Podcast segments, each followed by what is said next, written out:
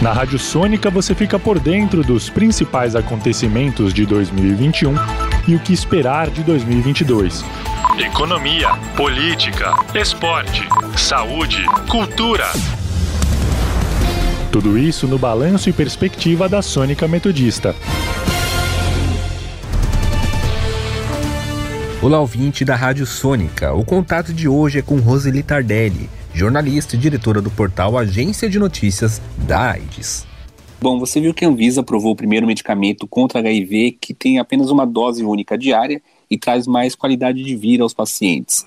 O quão positivo é essa notícia? É a cada dia que passa estamos mais perto de uma cura? Olha, eu acho que a cada dia que passa, além de estarmos mais perto de cura, porque existe sim, eh, nós temos três pacientes na história da AIDS que tiveram, por troca de medulas, se curar do HIV, mas mais do que isso, a gente está conseguindo que as pessoas que vivem com o vírus há tanto tempo possam ter uma condição melhor de adesão, porque eu já, já entrevistei, já conversei com pessoas que já tomaram 40 medicamentos, 25 medicamentos, 30 medicamentos por dia. Hoje baixou para 3, para 4, enfim. Recentemente começou um, um trabalho também dessa linha, uma injeção que a pessoa vai poder tomar e vai tomar duas ou três vezes por ano para poder melhorar e que terá os mesmos efeitos dos antirretrovirais que é a combinação de medicamentos que faz com que o vírus não se replique no corpo da pessoa que vive com HIV e AIDS. Eu acho que, antes de tudo, são notícias importantes para as pessoas que vivem com HIV e AIDS. Essa medicação que já está sendo ministrada na Inglaterra, no, no Reino Unido, chama-se Cabotegravir.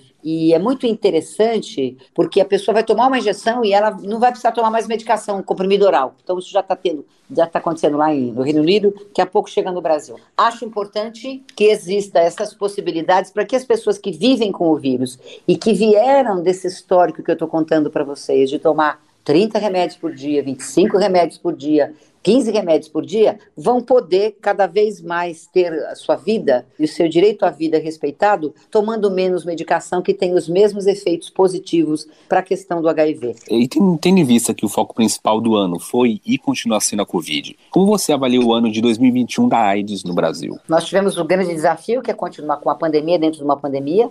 Muitas pessoas, nós tivemos a situação de Manaus, que foi catastrófica, né, que todo mundo acompanhou e tudo mais, e que graças a Deus, houve uma junção de ações para que revertesse, né? A AIDS, como todas as outras patologias nesse ano de 2020, ficou engolida por uma outra patologia maior ou mais presente nas nossas vidas, que é a Covid-19. Mas é o que eu tenho dito sempre. Eu tenho claro que as questões específicas da AIDS, né, a juvenização, a pauperização, que é as pessoas mais jovens, as pessoas que têm menos, mais vulneráveis, as mulheres, precisam de uma resposta e nós precisamos de cada vez mais ações de prevenção, de informar um público maior para que menos pessoas contraem o HIV. Eu acho que o nosso grande desafio é quebrar o silêncio, é trazer a prevenção cada vez mais acessível, todos os instrumentos de prevenção que o país tem, o Brasil tem a prevenção combinada, tem profilaxia pré-exposição, pós-exposição, tem camisinha feminina, camisinha masculina, tem gel lubrificante, então que a gente possa, que as populações mais vulneráveis possam se apropriar dessas possibilidades e que a gente possa vencer essa, infelizmente, essa notícia que segue sendo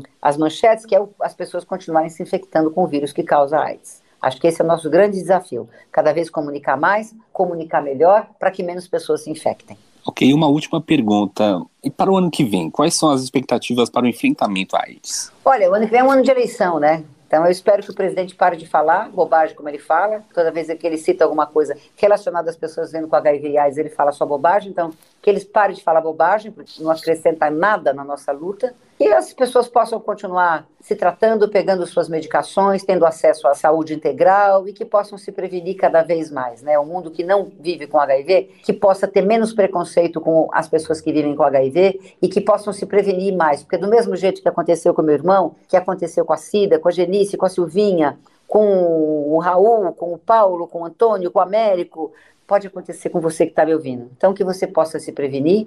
O Brasil distribui camisinhas gratuitamente. O Brasil tem uma ação de prevenção combinada que você precisa conhecer para que, se você se colocar numa relação de exposição, que você possa se medicar e ter a chance de não contrair o vírus. Acho que o nosso desafio para o ano que vem vai ser continuar trabalhando mais em prevenção, em qualidade de vida para as pessoas que vivem com HIV e AIDS. Bom, essa foi Roseli Tardelli, jornalista e diretora do site Portal de Notícias da AIDS. Muito obrigado pela entrevista, Roseli, e até a próxima. Nosso endereço www.agenciaides.com.br para todo mundo que quiser conhecer o nosso trabalho, quiser se aprofundar um pouco mais no tema e quiser fazer parte de uma grande ação solidária que a gente faz com o nosso portal já há 18 anos. Muito obrigada pelo espaço. Felipe Laurindo, para a Rádio Sônica.